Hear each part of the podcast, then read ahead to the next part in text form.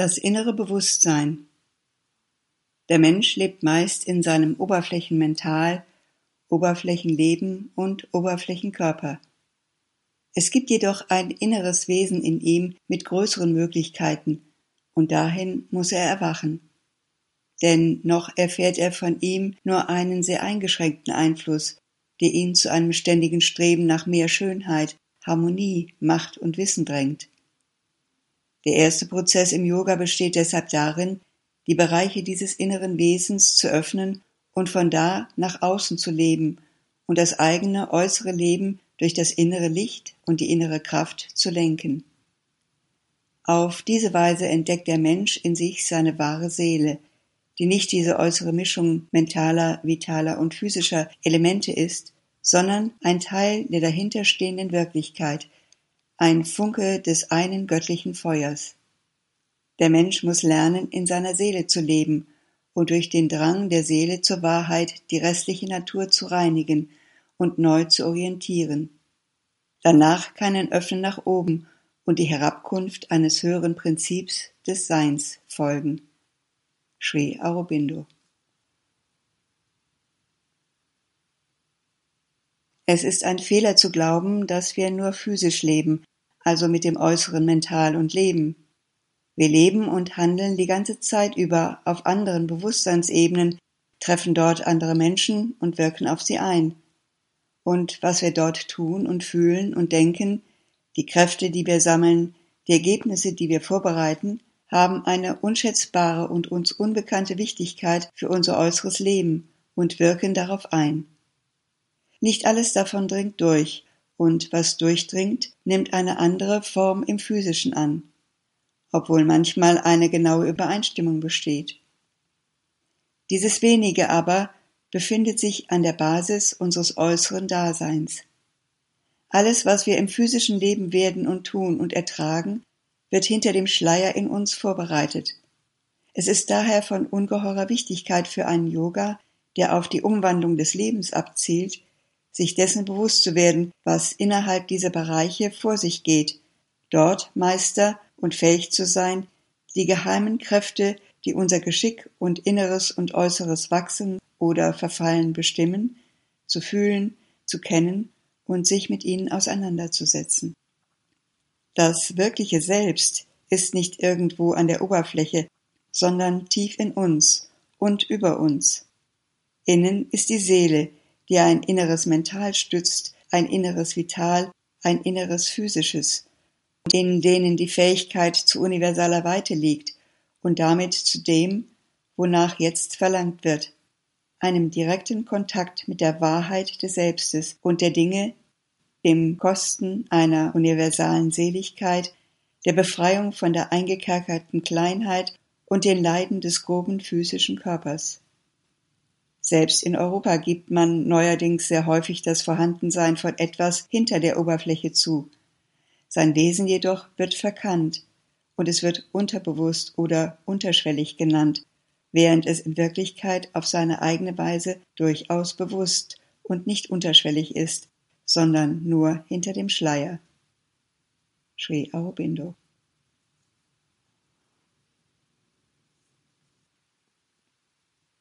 Es ist kein echter Yoga möglich, viel weniger ein integraler Yoga, solange wir uns nicht vom äußeren Selbst zurückziehen und uns dieses ganzen inneren Wesens und der inneren Natur bewusst werden.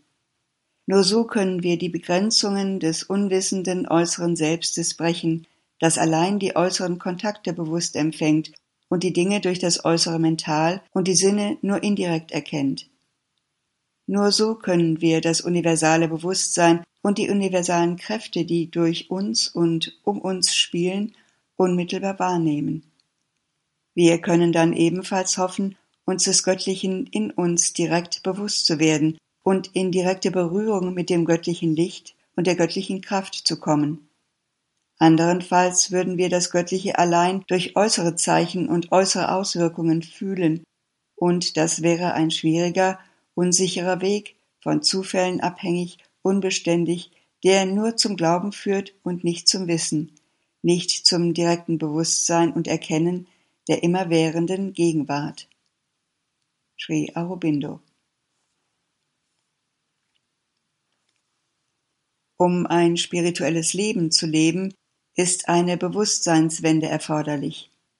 Das spirituelle Leben zu leben bedeutet, sich einer anderen Welt im Inneren zu öffnen. Es bedeutet gleichsam, sein Bewusstsein umzukehren. Das gewöhnliche menschliche Bewusstsein, selbst in den am höchsten entwickelten Individuen, selbst in Menschen von großem Talent und großer Verwirklichung, ist eine nach außen gewandte Bewegung. Alle Energien sind nach außen gerichtet, das ganze Bewusstsein ist nach außen ausgebreitet. Und wenn etwas nach innen gewandt ist, ist es sehr wenig, sehr selten, sehr bruchstückhaft. Es findet nur unter dem Druck ganz besonderer Umstände statt, heftiger Erschütterungen, jener Schocks, die das Leben mit genau der Absicht versetzt, diese Bewegung der Veräußerlichung des Bewusstseins ein wenig umzukehren.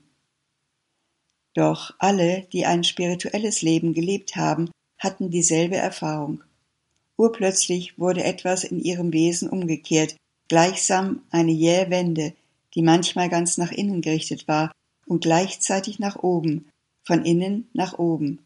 Es ist jedoch kein äußeres Oben, es ist tief innen, ganz anders als die Höhen, wie sie physisch wahrgenommen werden. Etwas hat sich buchstäblich umgekehrt. Es gab eine entscheidende Erfahrung und der Standpunkt im Leben, die Art, das Leben zu betrachten, die Haltung ihm gegenüber, hat sich plötzlich verändert und in manchen Fällen ganz drastisch, unwiderruflich. Solange man im mentalen Bewusstsein lebt, selbst im Höchsten und das spirituelle Leben von außen sieht, urteilt man mit seinen mentalen Fähigkeiten und der Gewohnheit des Suchens, Irrens, Richtigstellens und wiederum des Suchens und man glaubt, dass jene, die ein spirituelles Leben führen, unter derselben Unfähigkeit leiden. Das aber ist ganz falsch. Wenn die Wende des Wesens stattgefunden hat, ist all das vorüber. Man sucht nicht länger, man sieht. Man folgert nicht länger, man weiß. Man tastet nicht länger, man geht geradewegs zum Ziel. Die Mutter.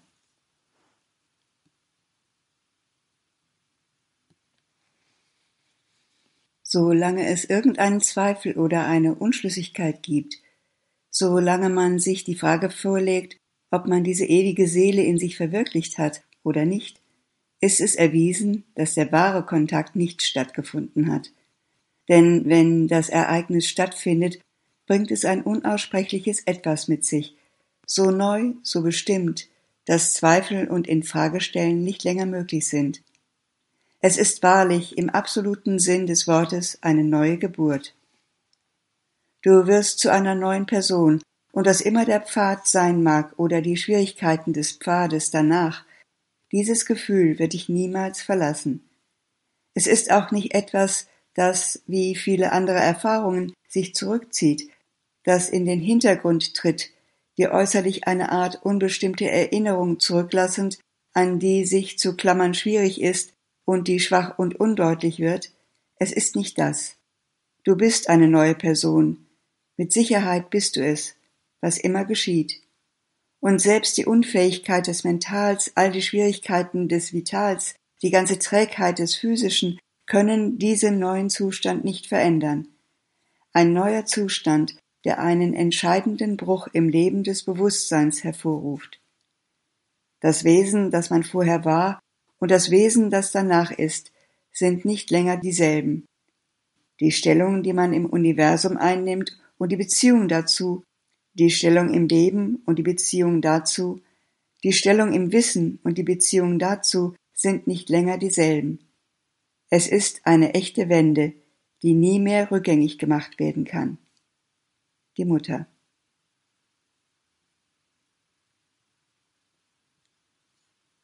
Dies sind nicht Worte, es ist durch und durch wahr, dass alles seine Erscheinungsform ändert, total, dass Leben und Dinge völlig verschieden sind von dem, was sie zu sein scheinen. Der ganze Kontakt, diese gewöhnliche Auffassung der Welt, verliert voll seine Realität. Das ist es, was unwirklich, fantastisch, illusorisch, nicht existent erscheint. Es gibt etwas, etwas sehr Stoffliches, sehr Konkretes, sehr Körperliches, das die Wirklichkeit des Wesens wird und das nichts gemein hat mit der gewöhnlichen Art zu sehen. Wenn man diese Wahrnehmung hat, die hinter der äußeren Erscheinung ausgearbeitet wird, in der Erscheinung, durch die Erscheinung, beginnt man bereit zu werden, etwas Wahreres zu leben als die gewöhnliche menschliche Falschheit. Aber nicht vorher. Es gibt keinen Kompromiss, siehst du? Es ist nicht wie die Genesung nach einer Krankheit. Du musst Welten austauschen. Solange dein Mental eine Wirklichkeit für dich ist, deine Art zu denken etwas Wahres für dich ist, etwas Reales, Konkretes, beweist das, dass du noch nicht dort bist. Du musst zuerst auf die andere Seite hinüberwechseln, dann wirst du verstehen können, was ich sage. Wechsle hinüber auf die andere Seite. Es ist nicht wahr, dass man nach und nach versteht, es ist nicht so. Diese Art des Fortschritts ist anders. Es ist eher so, dass man in einer Schale eingeschlossen ist, und innerhalb der Schale geschieht etwas, vergleichbar dem Küken im Ei. Es reift da drinnen. Es ist dort drinnen. Man sieht es nicht. Etwas geschieht innerhalb der Schale, doch von außen sieht man nichts. Und erst wenn alles bereit ist, entsteht die Fähigkeit, die Schale zu durchbrechen und in das Licht des Tages geboren zu werden. Es ist nicht so, dass man immer wahrnehmbarer wird oder sichtbarer. Man ist eingeschlossen, eingeschlossen, und für sensitive Menschen ist das sogar ein furchtbares Gefühl, zusammengepresst zu sein, zu versuchen hindurchzugehen und dann gegen eine Wand anzulaufen. Und man pocht und pocht und pocht und man kommt nicht hindurch. Und solange man dort ist, innen, ist man in der Falschheit. Erst an dem Tag, wenn man mit Hilfe der göttlichen Gnade die Schale brechen und ans Licht kommen kann, ist man frei. Dies kann plötzlich geschehen, spontan, ganz unerwartet. Ich glaube nicht, dass man langsam hindurchgehen kann. Ich glaube nicht, dass es etwas ist, das sich langsam aushöhlt, bis man hindurchsehen kann. Es ist mir bislang noch nicht vorgekommen. Es ist eine gewisse Anhäufung von Macht im Inneren, eine Intensivierung des Erfordernisses, eine Ausdauer in der Bemühung, die frei von aller Furcht wird, aller Angst, aller Berechnung, eine Notwendigkeit, so zwingend, dass man sich nicht länger um die Folgen kümmert. Man gleicht einer Sprengladung, der nichts widerstehen kann, und man birst aus seinem Gefängnis in einem Aufflammen von Licht. Danach kann man nicht mehr zurückfallen. Es ist eine neue Geburt. Die Mutter.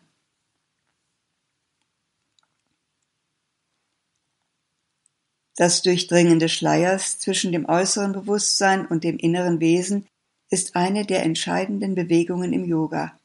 Denn Yoga bedeutet Einung mit dem Göttlichen. Er bedeutet aber auch, dass du dir als erstes deines inneren Selbstes und damit deines höheren Selbstes bewusst wirst.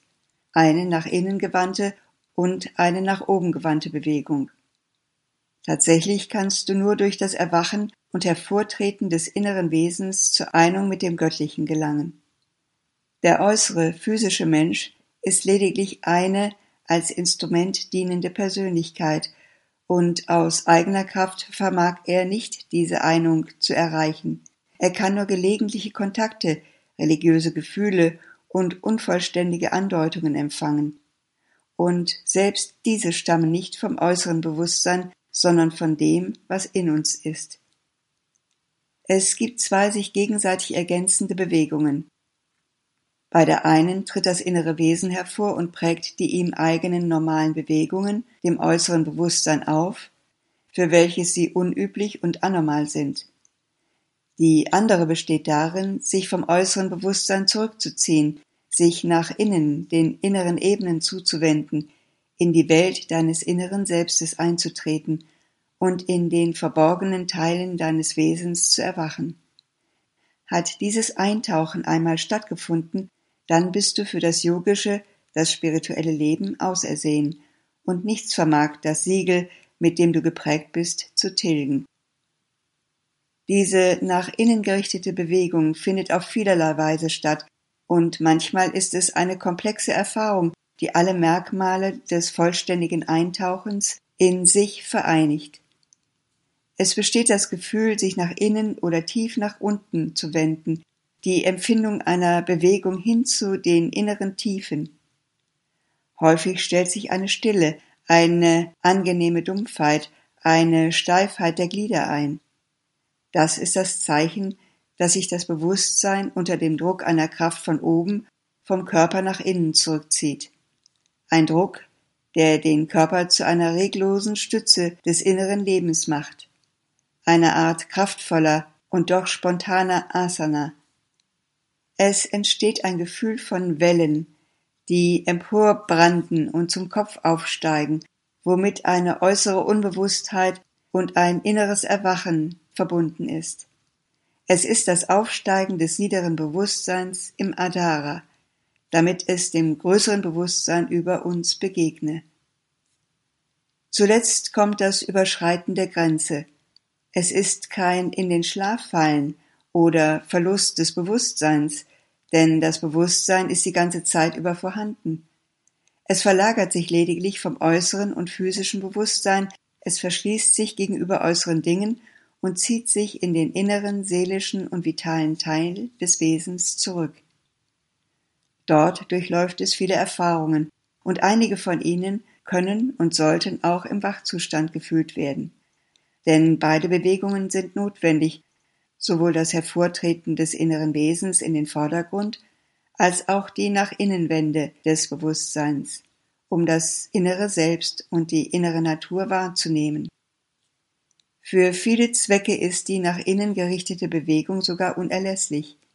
Ihre Auswirkung besteht darin, die Schranke zu brechen oder mindestens zu öffnen und zu durchschreiten, die zwischen diesem äußeren als Instrument dienenden Bewusstsein und jenem inneren Wesen liegt, welchem das Erstere sehr begrenzt versucht Ausdruck zu verleihen, sowie die Voraussetzung einer künftigen bewussten Wahrnehmung zu schaffen von all den endlosen Reichtümern von Möglichkeiten, Erfahrungen, von neuem Sein und neuem Leben, die ungenutzt hinter dem Schleier dieser kleinen, sehr blinden und begrenzten stofflichen Persönlichkeit liegen, die die Menschen irrtümlicherweise für ihr ganzes Selbst halten.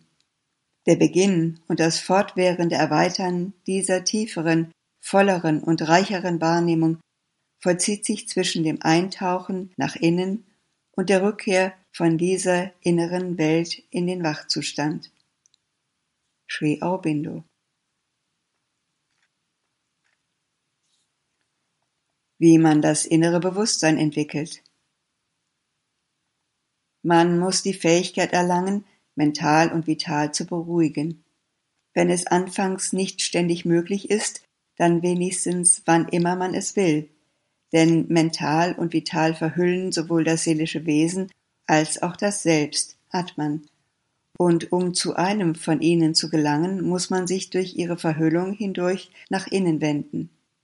Wenn sie, mental und vital, aber immer tätig sind und du dich immer mit ihren Tätigkeiten identifizierst, wird die Verhüllung immer bestehen bleiben. Sri Aurobindo. Die erste Öffnung, also die Öffnung des Herzzentrums, wird durch eine Konzentration im Herzen bewirkt, ein Anrufen des Göttlichen, sich in uns zu manifestieren und durch die Seele die ganze Natur aufzunehmen und zu führen. Aspiration, Gebet, Bhakti, Liebe, Hingabe sind die zentralen Stützen dieses Teils der Sadhana, begleitet von einer Zurückweisung von allem, was dem, wonach wir streben, im Wege steht. Sri Aurobindo